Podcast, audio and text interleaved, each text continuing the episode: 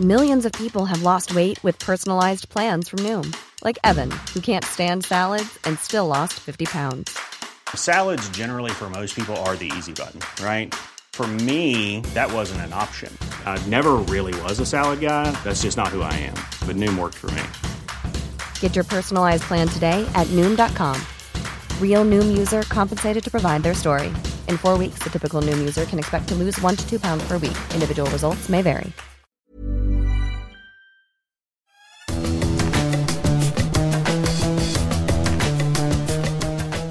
Salut les fous du volant, bienvenue pour un nouvel épisode de votre émission consacrée à la Formule 1. Je suis Gilles Delaposta et avec Stéphane Vrignot, on est fatigué et ravi aussi. Euh, fatigué surtout Stéphane, hein, qui a couvert euh, le week-end dernier la Formule 1 pour euh, Eurosport.fr et qui s'est couché très très tard dans la nuit de dimanche à, lundi parce que les dernières décisions des, commissaires ont mis quand même pas mal de temps à, à intervenir. Ça va mon Steph, t'es encore en jet lag? Non, non, ça va, ça va, mais effectivement c'était euh, la course après la course, à savoir euh, quelle pénalité aurait Verstappen sur cette histoire du 38e tour, on y reviendra. Et euh, ça n'a pas changé le résultat. Euh, zéro point d'écart entre euh, les attends, deux protagonistes. Attends, dis pas tout, dis pas tout. dis pas C'est parfait. Et on n'a même pas donné le sommaire encore, mais c'était tellement fabuleux. Évidemment, on va revenir sur ce Grand Prix d'Arabie Saoudite, avant-dernière épreuve de, de, la saison. Grand Prix complètement fou. Si vous êtes un fan de Formule 1 et que vous n'avez pas regardé, je sais pas ce que vous faisiez, je sais pas ce que vous avez fait lundi. Il fallait regarder ce Grand Prix. Puis surtout, si vous l'avez pas regardé, bah, vous allez vous sentir seul parce que il y a un nombre incalculable de choses à, vous dire. La F1 version Netflix en Arabie euh, Saoudite, ce 21e Grand Prix de la saison, qui a offert peut-être plus de spectacles que euh, de sport à proprement parler. C'est ce dont euh, on, va justement parler avec, euh, avec Stéphane. La lecture du travail de la direction de course. On, va essayer d'en parler et de, de, de, voir comment on voit les choses en tant que directeur de course avec Gérard Neveu qui a été longtemps le directeur général du championnat du monde d'endurance et qui a été aussi directeur de, de course d'épreuve FIA. Il nous dira comment, ça se passe. C'est notre grand témoin dans les fous du volant aujourd'hui.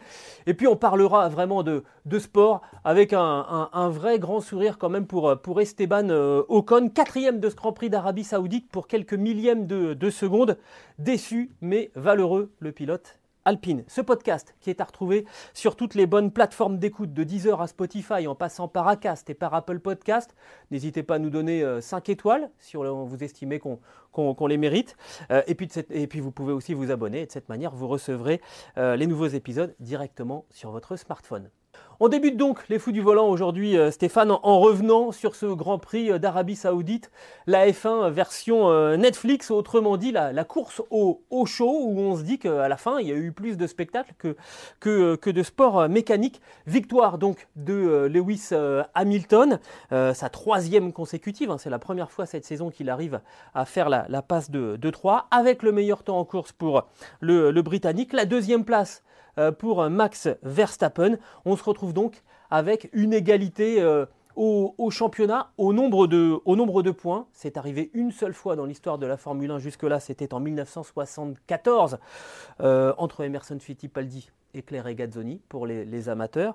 Euh, alors, c'est pas une égalité parfaite parce qu'il y a une victoire de plus pour Max Verstappen par rapport à Lewis Hamilton. Autrement dit, si les deux abandonnent, eh bien c'est Max Verstappen qui sera, titré.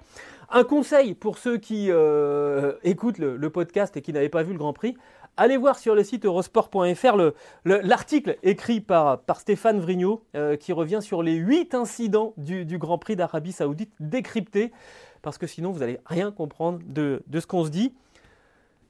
Stéphane, je ne sais pas par où tu veux, commencer. Euh, trois départs, deux drapeaux rouges euh, et, surtout peut-être déjà la destination, le, circuit euh, qui pose quand même quelques, questions. C'était chaud. Hein.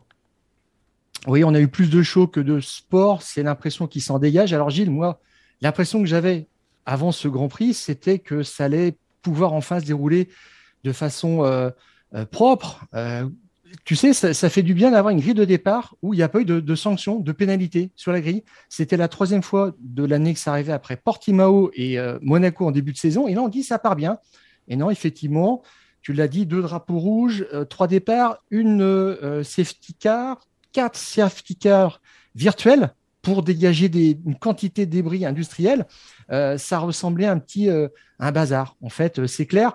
On a eu le sentiment que ce circuit de Jeddah, c'était un circuit pour faire du ping-pong en, Formule 1, parce que quand tu tapes dans un mur, ben, ça rebondit automatiquement de l'autre côté, et après, il faut tout nettoyer. Ça nous a quand même gâché le plaisir. Et la question, effectivement, c'est pourquoi ce circuit a-t-il été fait comme ça? Alors, j'ai bien regardé, Gilles, c'est pas Herman Tilke qui a fait ce, circuit. Donc déjà, on passe à autre chose. Mais euh, sais-tu qui l'a fait? Non. C'est son fils, ah. Karsten Tilke. Donc on est reparti pour 20 ans. voilà, tu vois. Donc, euh, euh, rebelote. Alors, ce circuit, on va l'avoir encore en, deuxième programmation pour la, la saison 2022. Et puis après, on passera sur un autre circuit à Kilia, euh, ce qui ne sera pas un circuit urbain. Donc, euh, on a eu peut-être un cas particulier, mais on a touché aux limites de ça parce que ce circuit, ben, on, nous l'a présenté comme ça, on nous l'a présenté comme le nouveau circuit urbain le plus rapide du monde, plus rapide que, que Bakou. Et c'est ça qui me gêne un petit peu, c'est que un nouvel entrant veut avoir une patte, veut avoir quelque chose de particulier. On le vend comme ça, c'est du marketing. Et puis, euh, on en fait une, course de, de nuit la, F1, euh, les équipes en fait travaillent sur euh, l'empreinte carbone. Et là, je ne sais pas où est l'écologie à faire une course nocturne de plus. Singapour, en 2008, c'était une nouveauté. Et maintenant, on a une prolifération de ces courses de nuit. Donc, euh, bon, il y a, y a un calibrage, il y a un centrage qu'on voit bien. C'est du marketing, c'est du show. Mais est-ce qu'on a vraiment besoin de ça?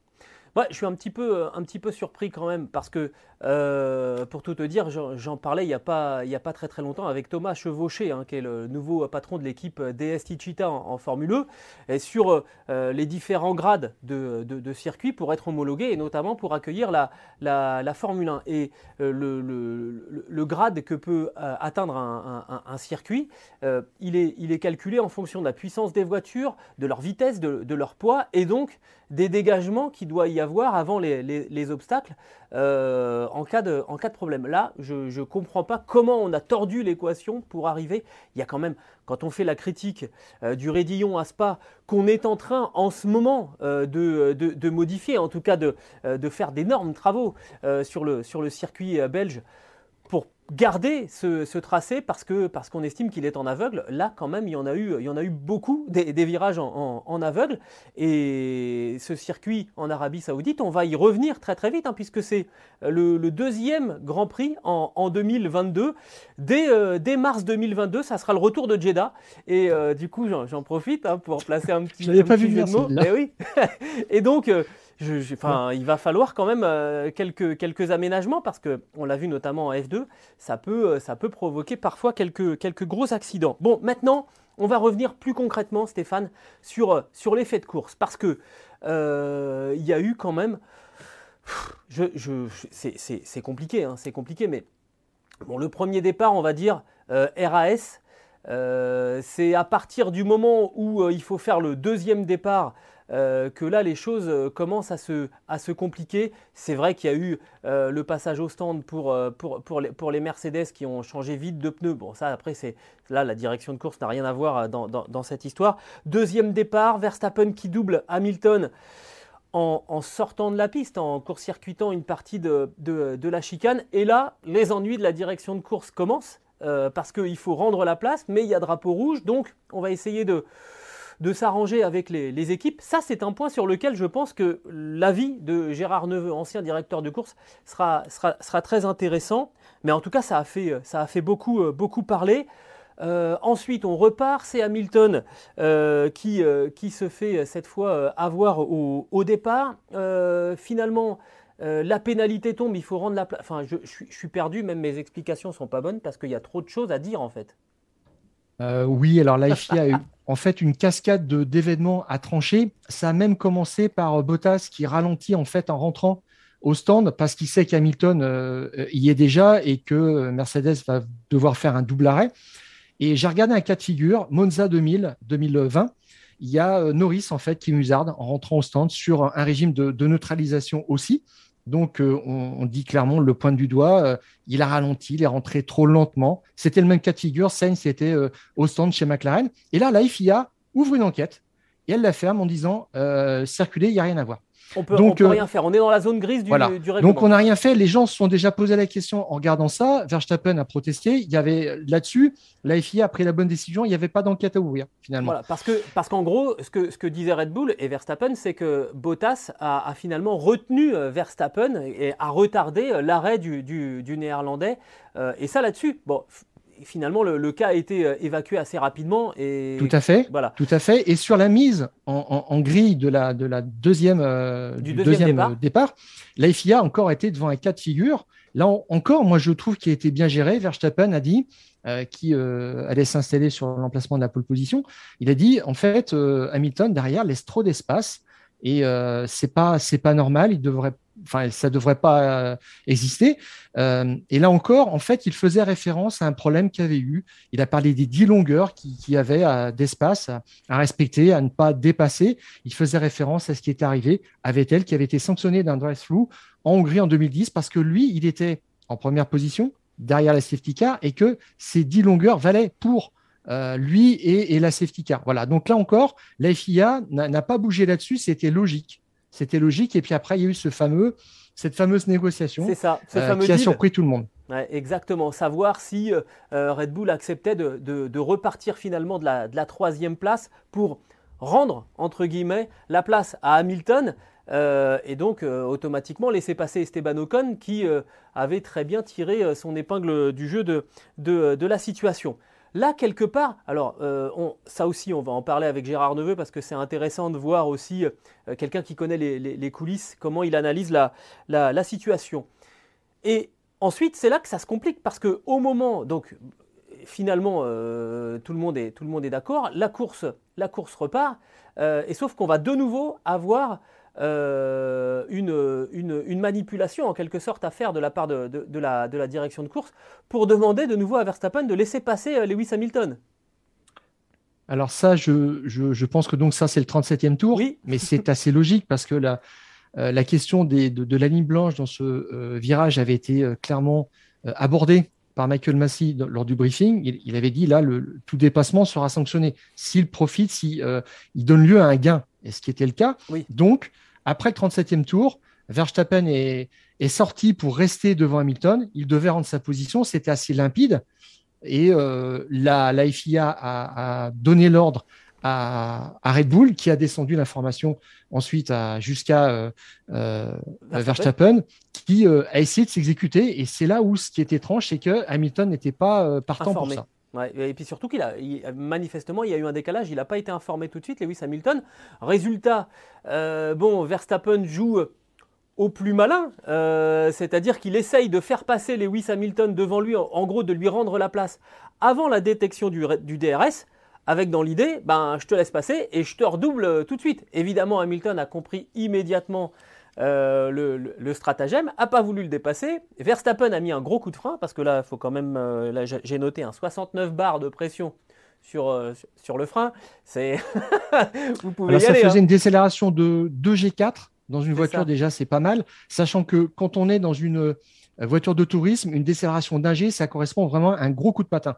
Donc 2G4, euh, oui, effectivement, c'est costaud. Voilà, et, du coup, Lewis Hamilton a, percuté l'arrière de, Max Verstappen. Ça, ça a valu une pénalité euh, aussi euh, aux, Néerlandais, pénalité de 10 secondes sur son temps de course. Voilà, alors ça, je trouve que en fait, cet incident est important parce que ça a rendu quelque part Verstappen coupable parce que Hamilton a laissé une, distance ensuite entre, lui et Verstappen qui, est reparti, qui a, continué. Et euh, Verstappen ne pouvait pas redonner sa position tout de suite.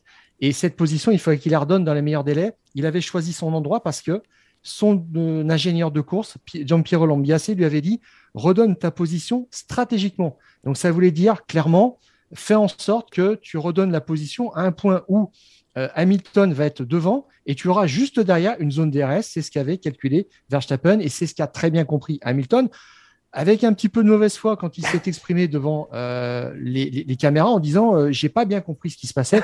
S'il comprend très très bien et quand il comprend que son principal rival est sur le bord de la piste en train de ralentir, généralement il le dépasse assez vite, il se fait pas prier. Bon, mais il avait beau jeu de, de, de, de faire ça et puis il a le piège s'est refermé sur Verstappen. Exactement. Alors ça c'est ça c'est une des sanctions. Il y en a une autre un petit peu plus euh, un petit peu plus tard dans ce euh, dans ce Grand Prix. Il y aura de nouveau euh, une pénalité pour pour Max Verstappen quand il emmène Lewis Hamilton en tentant de résister aux Britanniques en dehors de la piste dans une manœuvre qui ressemble un petit peu à celle qu'il a fait au Brésil hein, à, à Interlagos et où finalement il y avait eu, il y avait eu no call hein, de, la part de, la part des commissaires en disant non, non, mais il n'y a rien, on, laisse, on laisse faire. Et là, Verstappen qui avait dit ah bah, bah ok très bien j'ai compris on peut le faire. Eh ben là euh, les, portes du saloon euh, lui sont lui sont revenues euh, dans la tête. Alors c'est assez surprenant cette décision effectivement de sanctionner Verstappen parce que on a vu l'épisode de Sao Paulo 48e tour. Il sort on va dire volontairement avec malice pour rester devant Hamilton la direction de course dit ok on n'ouvre même pas d'enquête et à l'époque, c'était Antonio Liuzzi qui était euh, le commissaire dans le, dans le, collège et qui était là encore, le commissaire, le week-end dernier. C'est assez incroyable. Et là, par contre, la FIA dit bon, c'est trop, là, c'est too much maintenant. Euh, on ouvre une enquête et on voit ce qui se passe. Et elle a appliqué la décision. Ça veut dire quand même que la FIA, dont euh, la façon de gérer le cas Verstappen a beaucoup évolué. Tu sais qu'en début de carrière, il freinait, il, changeait de ligne sur, euh, sur, les, ses actes défensifs. Donc ça, ça a été réglé. Et là, la FIA s'est aperçu que Verstappen, en fait, le faisait exprès systématiquement, qu'il était capable de reproduire ça à l'infini. Il l'a fait deux fois euh, à l'encontre d'Hamilton. Alors en fait, euh, en, préparant cette émission, Stéphane, on se disait qu'on a changé d'approche là du côté de la FIA parce qu'on a compris que Verstappen finalement jouait sur cette sorte de, de, de tolérance. Euh, c'est une façon aussi de éventuellement de protéger le dernier Grand Prix de la saison en disant euh, ce genre de manœuvre, on n'en veut pas. Ouais, je trouve que c'est bien ce qu'ils ont fait. Ils ont été magnanimes. Ils, ils, ont changé d'avis là-dessus, changé de point de vue vraiment sur le cas Verstappen, juste avant cette finale qui euh, maintenant en fait est posée dans des termes clairs on sort pas de la piste pour euh, euh, défendre une position. Donc, euh, on va voir que Verstappen, en fait, ne va pas jouer, je pense, à ce jeu-là. Au moins, c'est au clair. Alors là, FIA, en fait, été pris un petit peu au, jeu de, Verstappen. Elle, s'est rendue compte qu'elle s'était fait balader, qu'elle s'était fait promener dans cette histoire. Et je pense, je ne serais pas surpris que cet hiver, il y ait une règle qui sorte et que ce soit beaucoup plus clarifié et qu'on n'entende plus parler de ça. Oui, en tout cas, euh, il faudrait euh, éventuellement qu'il y, euh, ait une règle pour, pour expliquer que si on sort en essayant de défendre sa, place, et eh ben à ce moment-là, on tire un avantage finalement, de la même manière qu'on n'a pas le droit de, sortir de la piste en dépassant quelqu'un. Je pense que ça fera partie éventuellement du, travail du nouveau président de, de la FIA ce qui a été aussi assez incroyable, et, on le voit, c'est pour ça qu'on a appelé euh, cette, partie euh, du, podcast euh, la F1 version, version Netflix, ou on aurait pu dire version Hollywood, c'est que tous les acteurs, en fait, il y en a certains qui pilotent, il y en a certains qui dirigent l'équipe, mais qui en plus euh, font, jeu d'acteur, ils font, de l'acting, c'est-à-dire que euh, dès que quelque chose ne va pas, eh ben, on entend les pilotes dire oui, il m'a, poussé dehors, c'est pas, pas légal et tout. Euh, les, patrons d'équipe qui fracassent leur matériel sur, sur le, bureau dans les stands, alors qu'ils savent très bien qu'ils ont une caméra braquée sur eux tout au long de, tout au long de la course. Je ne sais pas comment tu, tu sens ça, les échanges radio aussi, où on sait très bien que euh, on va les entendre sur les réalisations euh, télé. Il y a tout un côté un peu, euh, voilà, on est, on, est dans une série en fait, on n'est on est plus tout à fait dans du sport. Complètement, tu vois les images de nuit de ce circuit, tu as l'impression que c'est un décor de cinéma. C'est tout à fait ça.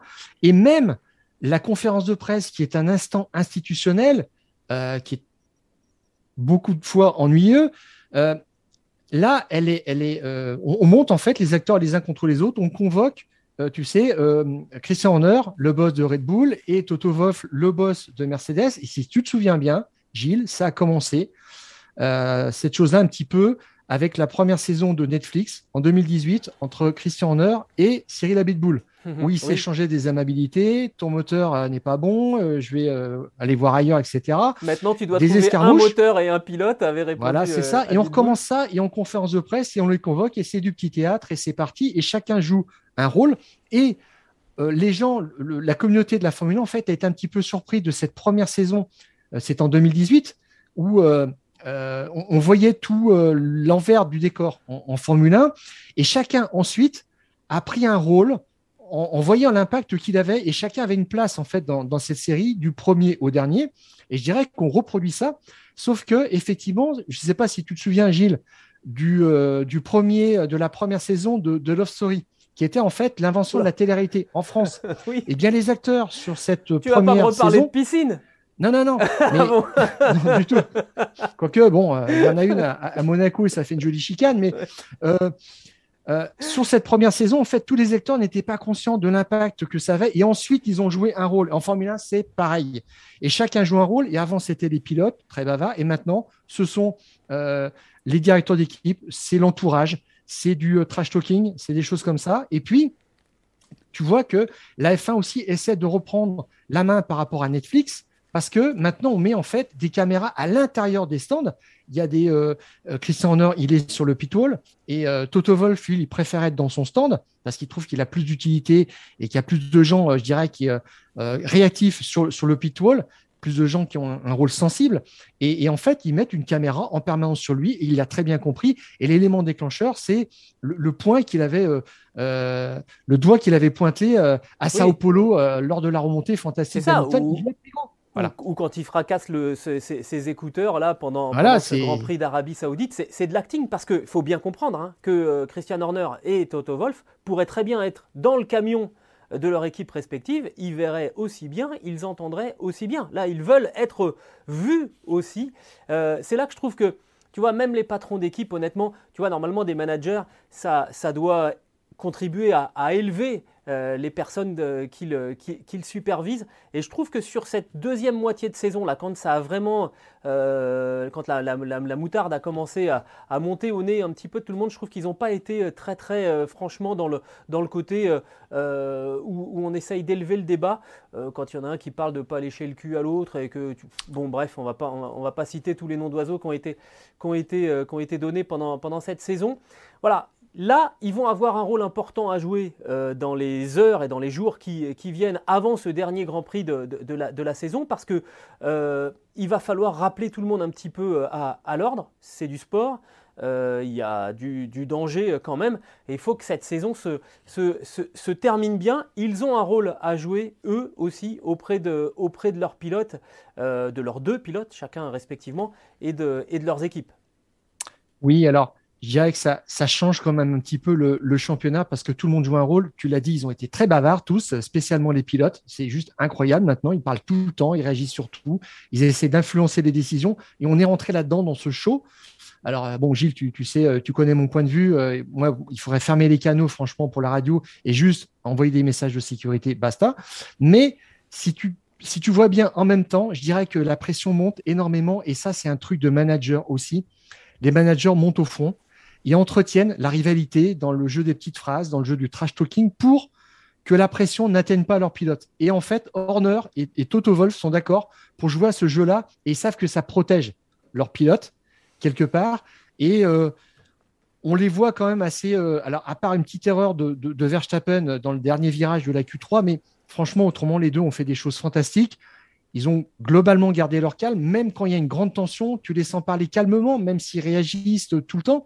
Donc euh, là, ils sont quand même, tu les sens quand même sous contrôle. Et par contre, effectivement, dans les entourages, ça part en vrille dans tous les sens. Exactement. Mais tu fais bien de le rappeler que euh, en termes de pilotage, on a deux extraordinaires euh, pilotes qui ont fait des choses invraisemblable. Le, tour de calife de Verstappen euh, jusqu'à son contact avec le mur dans la, dans la Q3. c'est un grand moment de la saison. Il est incroyable. Regardez-le, euh, c'est simple, hein, vous, allez, vous allez chercher sur, sur, euh, sur Internet et vous trouvez cette image qui est vraiment fabuleuse. On est, on est au top de ce qui se fait en termes de, pilotage. Alors, tu as vu d'ailleurs passer aussi l'interview de, de, Fernando Alonso qui est interrogé à la télévision pendant qu'il regarde le tour de Verstappen. Il est scotché, mais vraiment, je vous conseille aussi, si vous pouvez retrouver cette image sur les réseaux sociaux, d'aller la voir, c'est juste fabuleux. Voilà, et ne gâchez pas ce spectacle, s'il vous plaît, euh, par, une, queue de poisson euh, sur le dernier euh, Grand Prix de, la saison.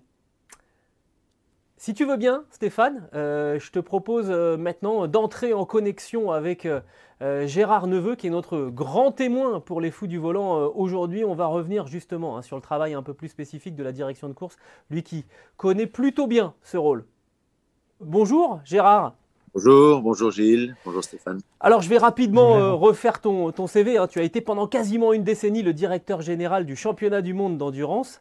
Euh, tu as été auparavant aussi euh, directeur de course et c'est pour ça aussi que on est très très content de, de t'avoir avec nous dans les fous du volant aujourd'hui Gérard. Et puis tu travailles désormais bah, pour les, les, compétitions virtuelles hein, comme, on le voit, comme on le voit derrière toi. J'avais eu le plaisir de commenter les 24 heures du Mans virtuelles en, en 2020 et ça va, ça va revenir Ça revient dans quelques semaines, ça aura lieu le 15 et le 16 janvier prochain, dans les mêmes dispositions qu'il y a, quelques, qu'il y a un an et demi, c'est-à-dire euh, depuis le studio Gabriel à Paris. Ce sera un événement online euh, diffusé dans le monde entier avec 50 voitures magnifiques qui prendront le départ de ces 24 heures du monde virtuel. Impeccable. Alors, vas-y Stéphane, je t'en prie, prends la parole, vas-y. Non, je, rappellerai juste la phrase de, Christian Horner qui, souligne la difficulté du directeur de, de course. Euh, donc le, directeur d'équipe de, Red Bull Racing euh, dimanche soir, qui a dit il semble que Charlie Whiting ait manqué à la Formule 1 aujourd'hui. Est-ce que vous êtes d'accord avec ça? Non, je pense que si, euh, si Red Bull avait gagné le week-end dernier, Christian Horner n'aurait sûrement pas, pas, prononcé cette phrase. Donc là, c'est un petit jeu de pression et de politique, c'est un peu pour taquiner, c'est pour afficher la déception qu'il a au regard des décisions des, des officiels le week-end dernier. Moi, je crois que Michael Masi, il essaie de faire son travail euh, du mieux qu'il le peut. Il n'est pas là par hasard. C'était le numéro 2 de Charlie Whiting. C'est un garçon très doué. On n'est pas, on devient pas directeur de course de la F1 et on ne gère pas les 20 meilleurs pilotes du monde par hasard. Il faut un vrai niveau pour ça. Il n'est pas tout seul. Il y a autour de lui plein de gens très compétents. La FIA a mis en place une structure euh, professionnelle, totalement professionnelle qui fait ça 365 jours par an. Euh, mais je pense simplement que le niveau est tellement relevé aujourd'hui en F1, qu'il y a tellement de subtilité, on voit à quoi ça se joue. Euh, euh, penser que des pilotes qui roulent à près de 300 km heure sur une piste extrêmement dangereuse, au moment où il faut rendre sa place, en train de réfléchir en même temps au fait qu'il y en a un qui va perdre le DRS et pas l'autre, ça montre à quel point ces types-là sont talentueux et très brillants. Ils sont très assistés en plus avec des équipes, une armée d'équipes qui travaillent derrière eux. Et je pense simplement que le niveau est très relevé. Et donc, euh, c'est comme un, si on veut comparer ça à d'autres sports, c'est comme un grand match, une grande finale. Il y a un arbitre qui est forcément plus sous pression parce qu'il y a plus de faits de, on appelle ça des faits de course. En sport, on dit des faits de jeu, mais en sport automobile, on dit des faits de course et il se passe plus de choses. Surtout euh, sur un terrain comme le circuit de Jeddah, qui est franchement un terrain qui est propice à la, aux événements. C'est le moins qu'on puisse dire. Ah, justement, Gérard, on en, parlait hein, de, ce, circuit de, Jeddah qui a quand même un petit peu compliqué la tâche euh, de, Michael Masi parce que euh, bah, euh, on voit qu'il n'y a pas beaucoup de marge de manœuvre sur, cette, piste. tu as une opinion, toi, sur, le fait que bah, on lui a pas, a pas facilité la tâche quand même? Bon, il faut savoir un peu ce qu'on veut quand même, parce qu'il y, y, a quelques années, peut-être même quelques mois seulement, les critiques étaient très virulentes sur un certain nombre de tracés qu'on appelait aseptisés, toujours décidés d'ailleurs par le, souvent par le même architecte, euh, Tilke. Tilke, voilà. Euh, Tilke. Et donc, on, se plaignait du fait que sur ce circuit, la Formule 1 moderne, il n'y avait pas de chance de dépassement, qu'il y avait des run-off qui faisaient que les pilotes, euh, finalement, prenaient plus beaucoup de risques, etc. Et on sent bien qu'il y a un effort depuis quelque temps pour que les nouveaux circuits soient euh, euh, un peu plus spectaculaires ou en tout cas laissent plus de place au pilotage. Bon, on a les 20 meilleurs pilotes du monde, ils s'adaptent à une piste. Il est vrai, moi j'étais plus préoccupé par les côtés de sécurité ce week-end que par le côté spectaculaire des murs près de la piste, il y en a toujours eu et les pilotes ont toujours su faire avec. On, dit souvent que Montréal est fantastique. Il y a un virage très célèbre à Montréal. Euh, Monaco est un des grands prix les plus suivis de l'année. Pour le coup, il n'y a pas beaucoup de distance entre la piste et le mur. Donc, euh, sauf que c'est moins vite. Là, c'est très vite. Et il y a deux, trois circuits en aveugle qui, eux, peuvent poser question. Parce que s'il y avait une voiture en, déperdition dans ce virage en aveugle, ça, pourrait, ça pourrait être vraiment très, très dangereux. Pour le reste, les pilotes s'adaptent très, très vite. Ils sont spécialisés pour ça. Donc, de ce côté-là, c'est plutôt bien de créer des, tracés qui sont plus spectaculaires. Après, on pourra toujours avoir son avis. Euh, et après tout, tant que les pilotes acceptent de piloter, c'est qu'ils pensent que c'est possible.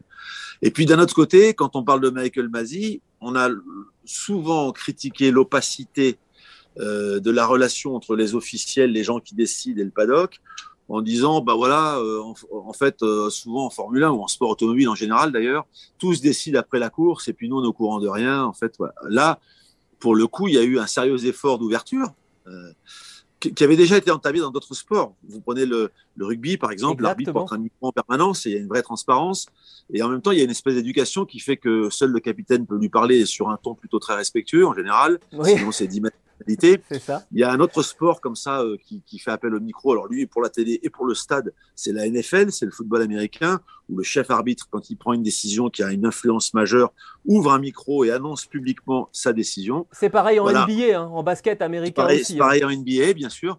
Et, et là, on parle de sports qui sont qui se sont beaucoup euh, qui, ont, qui, ont, prêté attention au côté spectacle et au côté connexion avec le spectateur ou le téléspectateur et là, la Formule 1 a fait un effort colossal. Euh, je sais, par exemple, que le football n'est pas encore arrivé à ce, jour, à ce jour. Hein, donc, on peut mettre un micro sur les arbitres de football. Moi, j'aimerais bien, avoir, j'aimerais bien avoir ton avis, justement, puisqu'on parle de transparence. Euh, ce qui a surpris tout le monde, y compris moi d'ailleurs, c'est euh, le moment où il y a eu une sorte de, de, négociation, en tout cas de proposition de Michael Masi, au moment où donc, après le, le, deuxième départ, Verstappen a pris l'avantage sur Hamilton en passant hors du, circuit. Il fallait qu'il rende la place à Hamilton, sauf qu'entre-temps, il y avait eu l'accident avec George Russell Et, et, Mazepin, drapeau rouge, donc impossible de rendre la place.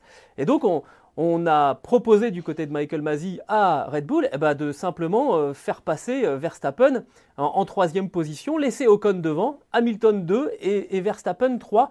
Et ça a beaucoup réagi, euh, mais sur le coup, moi, ça m'a fait rire, mais après, je dis, mais finalement, on a privilégié l'esprit parce que c'était du bon sens finalement au règlement pur et dur. Je ne sais pas d'ailleurs comment on aurait pu s'en sortir de cette situation.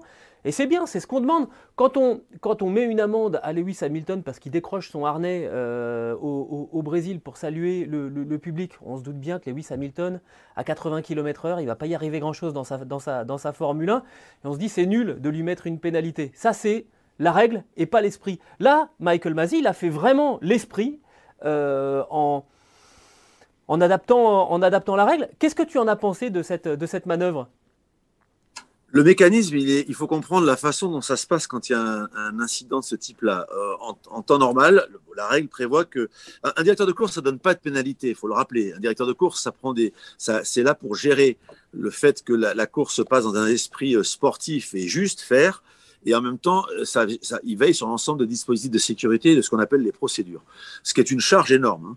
Euh, dès qu'il y a un incident majeur qui peut relever d'une pénalité, il transmet cet incident euh, à un collège qu'on appelle le collège des stewards. Donc, ce sont des juges indépendants. Donc, en fait, il y a deux systèmes parallèles et qui sont dans une autre pièce et qui siègent pas sous l'influence du directeur de course. Ils peuvent le consulter, mais ils ont leur propre décision. En Formule 1, en l'occurrence, ce sont trois stewards dont un des trois est un ancien pilote de course pour apporter l'expertise et une lecture plus judicieuse de ce qui a pu se passer. Ce qu'a voulu faire Michael Masi dans cette euh, interprétation du règlement, c'est d'éviter de faire monter ce cas de figure chez les stewards et de voir tomber une pénalité en seconde, parce qu'en général, dans ce cas-là, les stewards infligent une pénalité en seconde. Ils l'ont fait d'ailleurs à trois reprises oui. euh, sur Verstappen le week-end dernier pour, pour, des fautes relativement similaires, en le sanctionnant à chaque fois de 5 secondes sans que ça ait de grande incidence, puisque sa position entre lui et le, troisième était de plus de 15 secondes, donc ça n'a pas influencé son classement. Mais là, Michael Masi a simplement dit, OK, si ça avait été, s'il n'y avait pas eu de drapeau rouge, je vous aurais demandé de rendre la place. Donc là, en l'occurrence, euh, il y a un drapeau rouge. Alors il y a deux solutions. Soit vous acceptez ce deal et on repart sur cette base-là, soit ça monte chez les stewards. Et si ça monte chez les stewards, ça peut devenir une peine plus lourde, ce ne sera pas de ma faute. Je vous aurais offert cette possibilité avant. C'est d'ailleurs pour ça que Red Bull l'a saisi. Si un instant Red Bull avait pensé que c'était pas avantageux, il l'aurait pas fait. Donc c'était là, c'était cette, cette raison-là. Ce qui a pu choquer un peu les gens, c'est qu'au début, ça a été fait en omettant complètement la position d'Ocon. C'est ça. C'était un peu mieux et qui lui aussi fait, fait un grand prix et le même que les autres. Donc ça a été rapidement mais corrigé. Moi, je suis là. comment ça se passe Ça a été rapidement corrigé. Mais il faut, il faut comprendre aussi qu'à ce moment-là, la pression sur Masi, elle porte sur euh, Verstappen et Hamilton plus que sur, la, plus que sur le devenir de, de Ocon durant cette course. Donc, très franchement, ça a surpris parce que c'est pas une façon habituelle de faire. Ça a surpris parce que peut-être que ça s'est fait par le passé, mais qu'on l'entendait pas. C'était sur un canal radio qui n'était pas ouvert. Ça, c'est l'école, ça, c'est l'école Charlie Whiting. Hein. C'est-à-dire euh, silence radio, euh, personne ne sait, on s'arrange entre nous. Là, finalement, on est dans. Charlie, il avait établi une distance entre lui et les compétiteurs ou entre lui et les médias qui lui garantissait une espèce de, de tranquillité pour prendre des décisions, ce qui est pas mal non plus. Cela dit, il a connu aussi des, on, les, a, on les oublie rapidement, mais des grands moments de pression et des grands moments de trouble. De toute façon, à chaque fois qu'il y a une bagarre homérique en sur, sur piste euh, et qu'en scène on trouve des pilotes qui sont à ce niveau-là de, de, de compétition et de compétitivité, il y a forcément et naturellement une pression sur les arbitres et sur les directeurs de jeu. D'ailleurs, ça, serait, je pense que ça serait pas très compliqué de retrouver une critique très virulente de Christian Horner euh, sur Charlie Whiting, alors que là, il, regrettait euh, évidemment. que Charlie Whiting soit. Évidemment, moi je trouve même d'ailleurs que Mazi, depuis qu'il est arrivé, a apporté une espèce de fraîcheur. D'abord parce qu'il se concentre uniquement sur la direction de course. Charlie, il avait un rôle plus élargi et, grand respect pour lui parce qu'il a fait un travail remarquable pendant de longues années. Mais euh, Mazi a apporté une espèce de fraîcheur et par exemple, il n'a pas hésité à, réintroduire un peu plus souvent le vrai safety car plutôt que le virtuel. Moi, je pense que ça va dans le sens de l'esprit de la course et du spectacle et que d'une manière générale, on a vu que sur les gros incidents, il est extrêmement présent, il est extrêmement réactif voilà, s'il y avait eu des reproches sérieux à faire à Mazi, c'est plus la gestion de Spa qui avait posé question cette année avec la pluie diluvienne et les, conséquences qu'on connaît. Pour le reste, franchement, il fait du bon boulot et je vous prie de croire que c'est sûrement pas simple. Et il faut rappeler également qu'il est entouré d'une équipe de gens très. J'ai vu l'autre jour à l'image qu'il y avait des gens comme Scott Elkins, Gwen Boursier. Enfin, il y avait des gens de la FIA solides autour de lui. Il n'est pas seul, c'est une vraie équipe. Et encore une fois, s'il n'avait pas la confiance du paddock, ce serait intenable. Donc il l'a, il est juste sous pression, comme, comme les grands teams se mettent la pression souvent pour savoir lequel l'emportera. Et comme tout arbitre de, de grandes compétitions sportives. Stéphane, tu as une question à poser à Gérard? Oui, j'ai quand même trouvé ça gênant qu'il ne donne qu'une réprimande à Hamilton en essai libre 3, alors que sur un tour de décélération après un chrono, il gêne deux concurrents, Gasly au, au premier virage et Mazepin de façon encore plus dangereuse au virage numéro 8. Et en fait, on nous explique que ces pénalités-là, euh, pour un acte dangereux, euh, sont, euh, tombent quand c'est une qualification, mais pas quand c'est des essais libres. Ça me gêne un petit peu parce que le danger elle-même, le risque d'accident elle-même, à l'arrivée, on peut avoir une catastrophe. On ne fait pas le distinguo. Et là, Massy, je trouve, il pense au championnat, il essaie de préserver Hamilton parce que si on plante Hamilton là-dessus, il, se rend compte euh, qu'il peut casser le championnat. Donc, euh, il a manqué de sévérité là-dessus. C'est là où euh, on est dans une zone grise. D'abord, il y aura toujours une zone grise, heureusement, parce qu'il y a un facteur humain qui intervient, et heureusement qu'il y a un facteur humain, sinon ce serait franchement très inquiétant. La F1, c'est d'abord de l'émotion. Hein. Donc, l'émotion, ça passe par Un accident, c'est du concret quand même. Des, non, non, blessés, c'est du concret. C'est évident. Mais je crois d'abord, premièrement, que c'est pas Mazi qui donne et qui donne pas la pénalité. il n'a pas transmis il n'a pas retenu ce fait de, de qui pas un fait de course, mais qui est un fait de, de, de session, de roulage. Il ne l'a pas retenu, il ne l'a pas transmis aux au stewards. Et les stewards, d'ailleurs, n'ont pas pris la patate chaude au vol, ils s'en sont pas saisis non plus. Donc je veux dire que alors euh, peuvent s'autosaisir. Hein. reprocher à Mazi, mais c'est pas lui qui aurait mis la pénalité de toute façon, c'est le collège qui l'a mis. Mais en l'occurrence, vraisemblablement que les officiels ont voulu préserver l'intérêt sportif d'abord à ce moment-là, sachant qu'il n'y avait pas eu de conséquences. Euh, J'imagine que c'est sans doute ça qui a prévalu en disant on va pas fausser une si belle finale. Euh, dès l'instant, on peut aussi ne pas suspecter un instant Hamilton d'avoir une conduite dangereuse. Franchement, le, le, le pilote, je pense, est suffisamment respectable et son comportement général, d'ailleurs, est plutôt un comportement assez globalement élégant. Donc voilà. Après, c'est sûr qu'il y a une zone grise et que par moment, on, on est au bord de la zone grise. C'est le hors-jeu, c'est le hors-jeu pour un millimètre du genou ou pas du, du genou. Là, en l'occurrence, ils ont mis euh, en avant le fait que Mercedes n'avait pas communiqué euh, avec euh, Hamilton et qu'il n'y avait pas eu de, de drapeau jaune mais ça crée quand même un danger. C'est assez inquiétant, je dirais. Alors, au-delà de ça, euh, vous avez parlé de la composition du, collège de commissaires. Il y a Jacques X, il n'y a pas très longtemps, qui a dit qu'il n'y avait qu'un seul ancien pilote dans ce collège de, commissaires sportifs. C'était trop peu. Il y avait trop peu de gens qui avaient mis leurs fesses dans un baquet de, voitures de compétition pour pouvoir juger derrière. Qu'est-ce que vous en pensez? Et au-delà de ça, finalement, on voit que euh, les commissaires sportifs changent d'épreuve euh, en épreuve euh, au calendrier de la Formule 1 et qu'on a une difficulté à avoir une constance de, jugement, est-ce qu'il ne faudrait pas professionnaliser ce collège, avoir le, même groupe de gens qui, serait, qui deviendrait en dehors de toute pression finalement?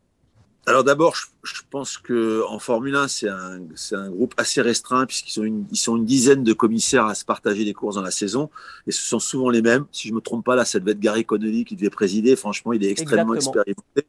L'Australien qui fait ça depuis très longtemps. Ce sont souvent des hommes de loi donc, ils ont un esprit qui est parfaitement préparé à ce type de décision. Ils sont très pragmatiques. En fait, il y a une Bible qui est le règlement, le code sportif international. Ils le prennent. Il y a le règlement spécifique de la course. Ils font la combinaison des deux. Et eux, ils ne sont pas partis pris. Justement, c'est plutôt bien. Ils sont pas pro l'un, pro l'autre. Ils n'ont pas de sensibilité par rapport aux pilotes. Ils sont là pour appliquer un règlement qui a été euh, euh, écrit à l'avance. Donc ça, je pense c'est une chose. Les pilotes, vous savez, moi j'ai un avis, il y en a déjà un de pilote. C'est déjà si le pilote est compétent, il apporte l'expertise, il n'y a pas besoin d'en avoir deux ou trois. S'il s'il a déjà conduit une Formule 1 à 250 km/h, il sait analyser une, une virage. Euh, je prends juste un exemple, euh, Gilles, intéressant, c'est sur l'affaire du dépassement, je rends la place, je rends pas la place, il a freiné, il n'a pas freiné. Seul un pilote peut imaginer que dans la manœuvre, celui de devant a pu freiner et perturber l'autre. Donc je pense que c'est une valeur ajoutée. Après, moi je suis assez pour le, je l'ai vécu avec le WEC par exemple il faut pas trop mélanger les genres parce qu'après ça devient vraiment pour le coup euh, certains l'avaient titré comme le grand souk ça peut devenir un grand bazar. C'est-à-dire que un pilote ça pilote un team manager ça fait des stratégies un directeur de course ça dirige la course. Il faut qu'après chacun reste dans son rôle. Et quand un pilote fait une faute et qui tape le mur et qui rate son dernier tour de qualif on crie pas euh, oura oura ah bah le pilote il est nul. On dit ah, il a fait une faute. Bah si oh, un collègue un directeur de course fait une erreur ça peut arriver. Je veux dire ça c'est humain et euh, ils en font pas tant que ça finalement quand on regarde bien. Et si à la fin de l'année ces deux pilotes sont strictement à égalité, euh, pas de manière artificielle parce que c'est public, quand tout le monde suit ça à la télévision, beaucoup de gens qui suivent, ça veut dire qu'à l'arrivée les officiels ont été à la hauteur. Moi je pense sincèrement, voilà. Et on a vu que voilà, ça, ce qui n'empêche pas l'erreur ou à un moment donné l'appréciation qui n'est pas la bonne ou voilà, il y a, y a, forcément une décision à prendre à un moment donné, donc il y aura toujours un content, un pas content. Mais globalement, si ce championnat est si relevé, c'est parce que la qualité des officiels est à la hauteur de l'affiche. C'est ce que personnellement je pense. Moi, une Et c'est pas seulement le cas, c'est pardon, c'est pas seulement le cas en Formule 1. Je, je vois oui, pour le championnat du monde d'endurance que je connais bien depuis quelques années, depuis que le WEC a été créé, que ce soit la FIA ou l'Automobile Club de l'Ouest, qui se travaillent ensemble, Franchement, c'est de la, c'est de la quasi-professionnalisation. Freitas, c'est un directeur de course professionnel. Il est assisté par des gens qui sont professionnels, qui font ça toute l'année. Et ensuite, il y a un collège de commissaires qui sont des gens extrêmement affûtés, qui connaissent parfaitement la discipline. C'est pour ça d'ailleurs qu'ils font pas de F1, qui font de l'endurance et qui ont une vraie expertise. Donc, je, crois que franchement, on n'est on pas à plaindre en sport automobile très honnêtement. Exactement. Moi, j'ai une question avec euh, deux niveaux euh, différents. D'abord, euh, tu, tu, tu, disais tout à l'heure, à un moment, il faut peut-être essayer de, de, de, de, sauvegarder la, la, la, finale du, du championnat. Est-ce qu'un directeur de course, quand il prend une décision, il a en, en, en arrière-plan, en arrière-pensée, le fait que ça peut influencer le résultat de l'un ou, ou, ou de l'autre? Non, je, alors je crois pas. Je suis pas dans sa tête, mais je pense pas. Je pense que d'abord, euh, il faut bien comprendre ce que c'est que la pression d'un événement. Euh, pour l'anecdote, moi je me souviens quand j'étais directeur de course à un niveau bien inférieur, enfin c'était quand même des séries internationales, euh, il m'arrivait euh, les veilles de course d'avoir du mal à trouver le sommeil, enfin en disant, en disant, en se disant est-ce que j'ai bien tout préparé, est-ce que j'ai bien tout pensé, et au moment du départ, vous vivez quand même une, une adrénaline qui est très très forte parce que ça repose en partie, vos décisions peuvent influencer ou vos réactions peuvent modifier euh, une course pour laquelle des gens risquent leur vie quand même. Hein, ouais, c'est sûr. Actuel. Donc, euh, je ne crois pas un instant que quand euh, un directeur de course surtout d'un championnat du monde, prépare sa course, il est en train de se projeter sur celle d'après ou qu'il est en train de compter les points, regarder où ils en sont. Sûrement pas. Euh, en revanche, ce que je crois, pour reprendre la, la session du practice et l'exemple de la session d'essai de, de, libre, on donne une tonalité dans le week-end en général. Donc, quand on est directeur de course, si par exemple la course d'avant s'est vraiment mal passée, qu'il y a eu des tensions, d'abord il faut savoir qu'ils ont un briefing entre oui. eux avant chaque course, qui est seul. Là, pour le coup, il n'y a pas de caméra, c'est le pilote, les pilotes avec le directeur de course et son équipe et qu'il y a des questions-réponses et des mises au point très claires.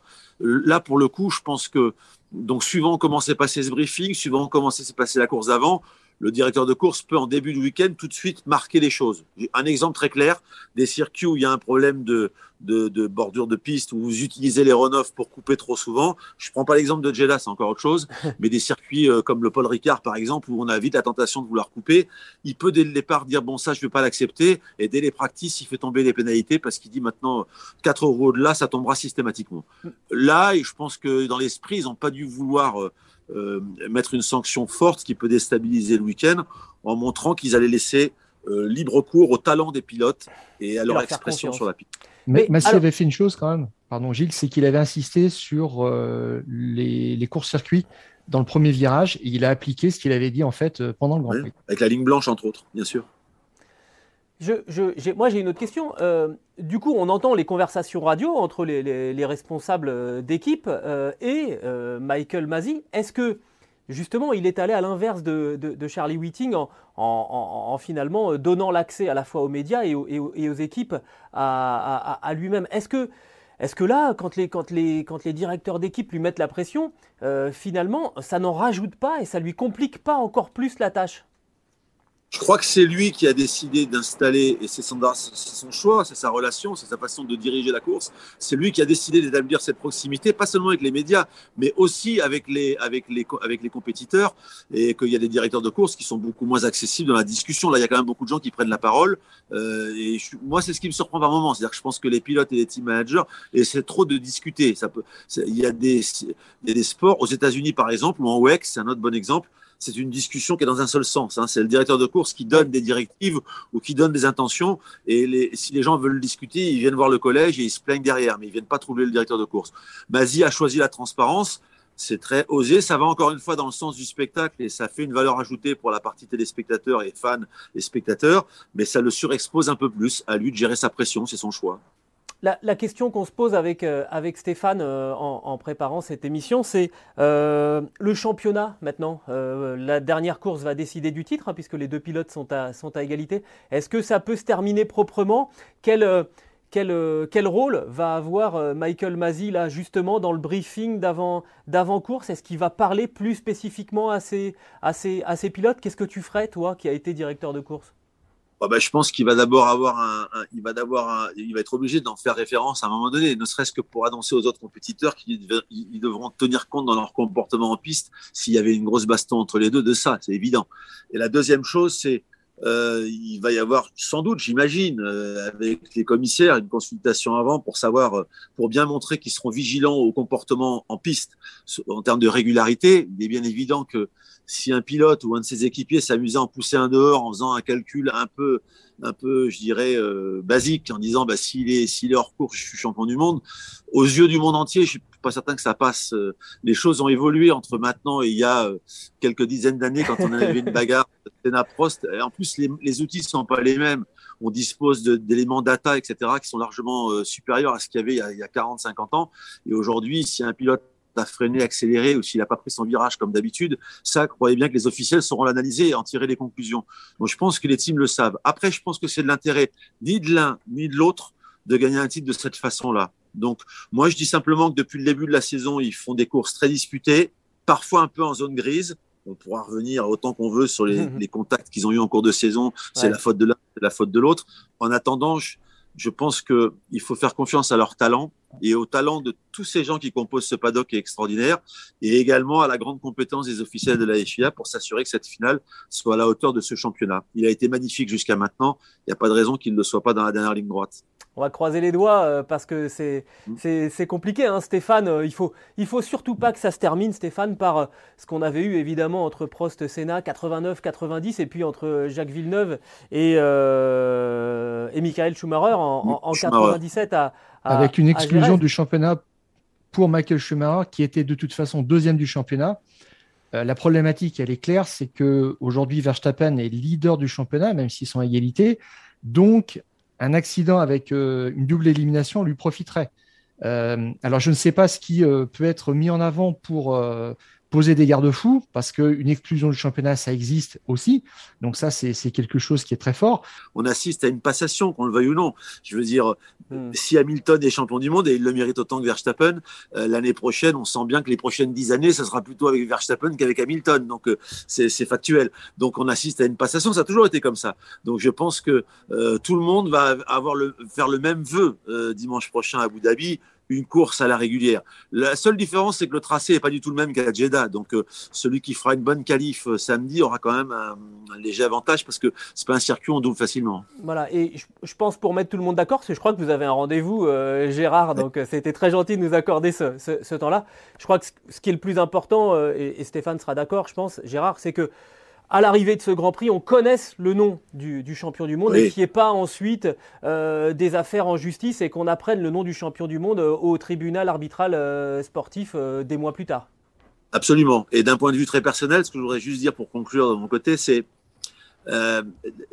on a longtemps critiqué la F1 parce que c'était ennuyeux, il n'y avait pas de dépassement, il y avait une surdomination, il y avait de l'opacité au niveau, de, au niveau de, des juges, qu'on n'avait pas accès au paddock, etc franchement, le travail qui est fait depuis quelques temps est assez spectaculaire. Euh, la série Netflix, euh, l'accès à la communication entre le directeur de course et le reste, la transparence, euh, la bagarre en piste incroyable, les règlements techniques qui évoluent dans le bon sens. Franchement, on a un championnat qui ne fait que bien servir les intérêts du sport automobile en général. Vous savez, quand la F1 va bien, le sport auto va bien. Donc, et quand elle va mal, c'est la même chose. Donc, je pense sincèrement que c'est plutôt un vrai bonheur et que le, spectacle, il n'y a qu'à voir les audiences, hein, le spectacle auquel on assiste chaque week-end de Grand Prix, c'est plutôt pour le, pour le bien, le bien du, du, sport auto en général. Voilà. Et que comme tout bon Français qui se respecte, on n'a qu'une qu'une envie maintenant, c'est que la prochaine saison démarre et puis de pouvoir avoir l'occasion de vivre le Grand Prix de France au Castellet euh, en juillet l'année prochaine. Déjà, bon, on, va déjà aller à Abu Dhabi pour conclure celle-là parce que. On va commencer par conclure celle-là. Elle est copieuse. Merci beaucoup, Gérard d'avoir été, d'avoir été, d'avoir été continuation et bon, bon Grand Prix dimanche prochain. Alors. Merci. C'est quand les 24 heures du Mans virtuel déjà Rappelez-nous la date. 15, le 15 et le 16 janvier. Et je me suis laissé dire qu'Eurosport ne serait pas très loin. On n'est jamais très très loin des 24 heures du Mans. Merci Gérard, merci beaucoup. Merci à vous. À bientôt. Allez, maintenant, on attaque la dernière partie de, l'émission. On va parler euh, vraiment euh, aussi sport avec euh, Esteban Ocon, hein, qui termine quatrième. Ça s'est joué vraiment à, un rien. Valtteri Bottas qui a réussi à arracher vraiment à l'aspiration dans la toute dernière ligne droite la, troisième marche du podium à, à Esteban Ocon qui a même eu le privilège de partir premier sur la grille de départ devant Lewis Hamilton et, Max Verstappen, qui a été très intelligent d'ailleurs hein, sur, sur ce restart. Bon, il y a quand même eu un contact avec Hamilton à un moment dans ce, dans, ce Grand Prix, mais finalement, il n'a il a, il a pas cherché à résister. Euh, on voyait bien que les, deux étaient, étaient au-dessus.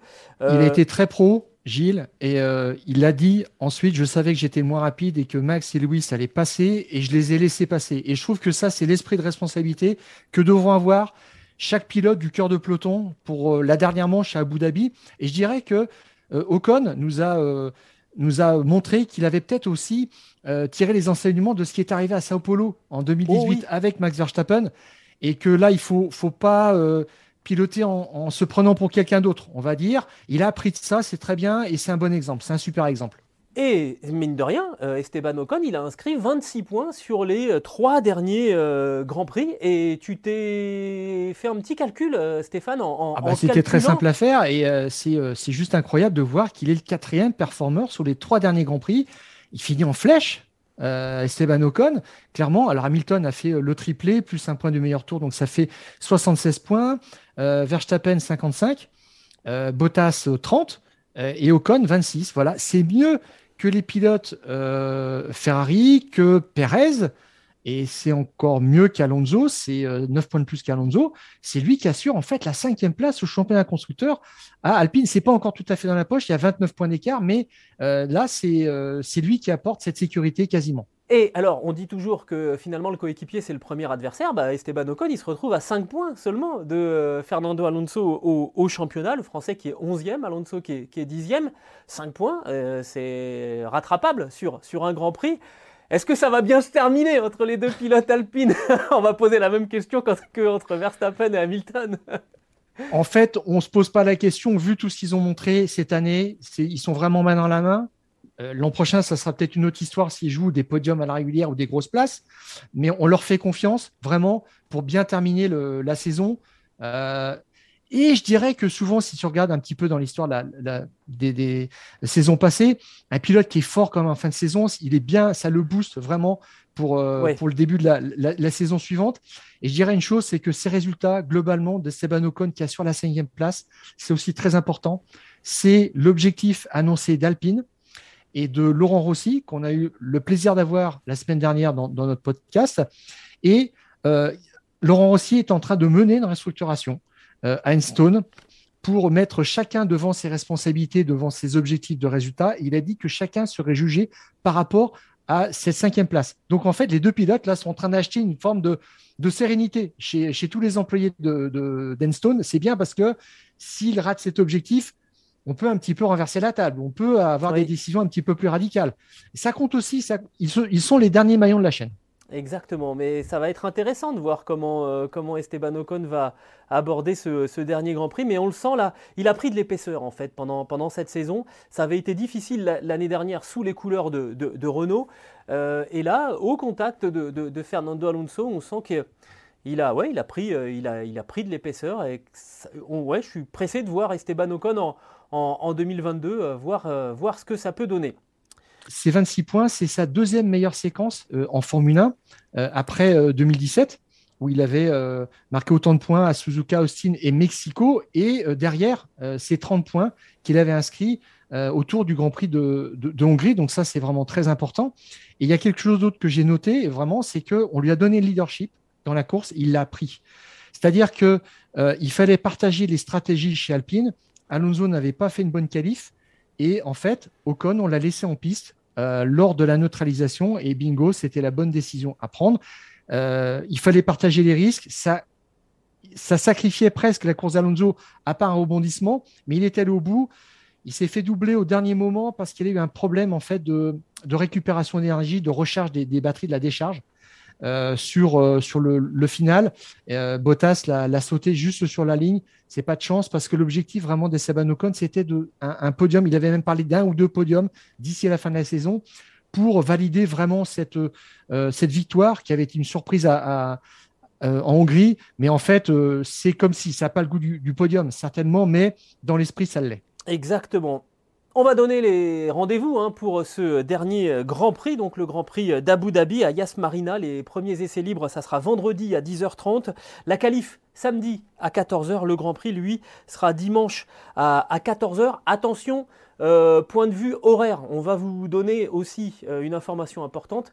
Euh, vous savez qu'habituellement, les fous du volant, c'est le mardi. Là, puisque c'est la dernière épreuve du, championnat, on se retrouve dès lundi. Dans le courant de la journée de lundi, vous aurez le podcast Les fous du volant disponible sur eurosport.fr, enfin sur les plateformes d'écoute. Donc vraiment, on, active. on va encore pas beaucoup dormir dans la nuit de dimanche à lundi. mais, mais vraiment, vraiment, vraiment, retenez ça, les fous du volant, lundi prochain à la place de, mardi, Abu Dhabi, où on a modifié un petit peu le, le, tracé, euh, Stéphane.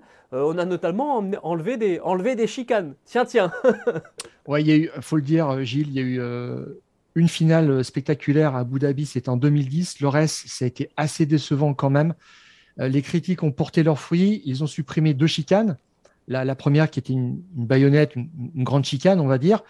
Et puis euh, la, deuxième qui reliait les, deux portions de ligne droite dans le deuxième secteur. Ils ont même fait un banking là-dessus.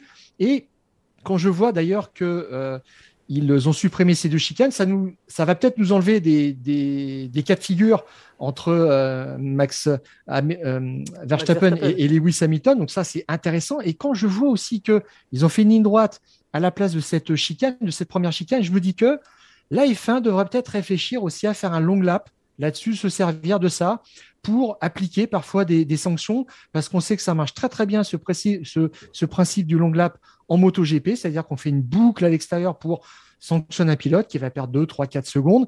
Et, là-dessus, ils ont peut-être ouvert un champ de réflexion qui est intéressant. Eh bien, on verra ça euh, pendant ce dernier Grand Prix de, de, la saison, le 22e et dernier Grand Prix de cette saison 2021. Euh, on souhaite que ça se passe euh, bien pour tout le monde, pour les pilotes évidemment, pour vous qui êtes devant votre écran, tous les fans. Nous, on s'est, on s'est régalé tout au long de la saison. Je, suis presque même déçu que ça, s'achève euh, bientôt. mais Stéphane, voilà, on y est. Dimanche, on connaîtra le nom du, nom. Il faut espérer d'ailleurs qu'on le connaisse, le nom du, champion du monde 2021 de, de Formule 1. On se donne rendez-vous donc pas mardi, lundi prochain pour les fous du volant. D'ici là, Stéphane La formule consacrée, on coupe le contact. Salut